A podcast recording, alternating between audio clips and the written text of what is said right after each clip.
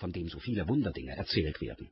Und wisst, dass er selbst sich für einen Wundertäter ausgab und behauptete, das Lebenselixier sowie den Stein der Weisen zu besitzen. Einige verlachten ihn und nannten ihn einen Scharlatan. Casanova behauptet in seinen Memoiren, er sei ein Spion gewesen.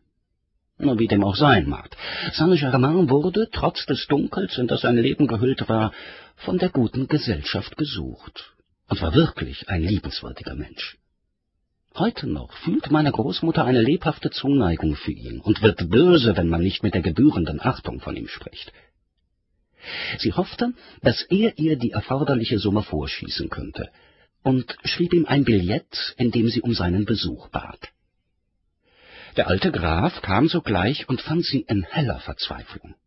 Mit wenigen Worten erzählte sie ihm von ihrem Unglück, von der Grausamkeit ihres Mannes und fügte hinzu, dass sie ihre letzte Hoffnung auf seine Freundschaft und Hilfsbereitschaft setze.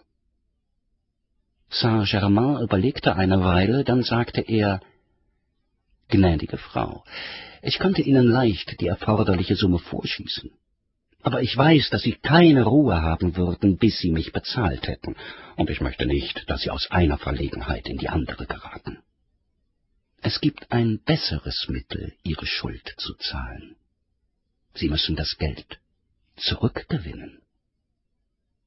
Aber, lieber Graf, erwiderte meine Großmutter, ich habe Ihnen ja gesagt, dass ich keinen roten Heller mehr habe. Das brauchen Sie auch nicht, erwiderte Saint-Germain.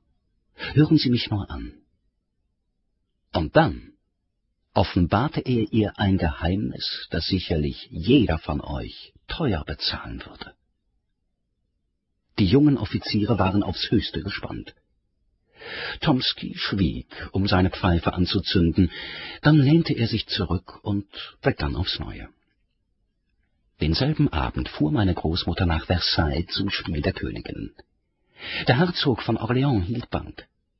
Meine Großmutter entschuldigte sich leichthin, dass sie ihre Schuld noch nicht bezahlt hatte.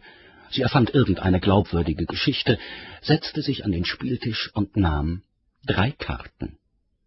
Sie gewann und war ihre Schulden los. Zufall, sagte einer der Gäste.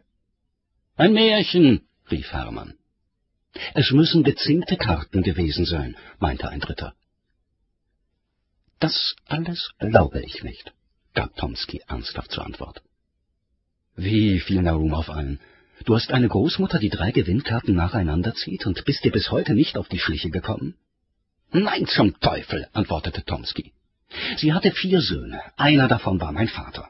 Drei von ihnen waren leidenschaftliche Spieler, und doch hat ihr keiner das Geheimnis, das ihnen und auch mir von so großem Nutzen gewesen wäre, zu entlocken vermocht. Aber hört nur, was mir mein Onkel Graf Iwan Iljitsch auf sein Ehrenwort mitgeteilt hat. Ihr habt doch Czaplitzky gekannt, der Millionen durchbrachte und am Ende in Elend gestorben ist. In seiner Jugend hatte er eines Tages an Zorich etwa 300.000 Rubel verloren und war verzweifelt. Meine Großmutter, die mit den dummen Streichen der Jugend keine Nachsicht zu haben pflegte, machte, ich weiß nicht warum, zu Czaplickis Gunsten eine Ausnahme. Sie nannte ihm die drei Karten, die er nacheinander spielen sollte. Er musste ihr aber das Ehrenwort geben, sein Leben lang keine Karte mehr zu berühren. Czaplitzky ging zu Sorich und verlangte Revanche.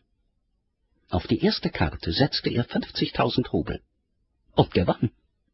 Bei der zweiten und dritten verdreifachte er den Einsatz und gewann jedes Mal.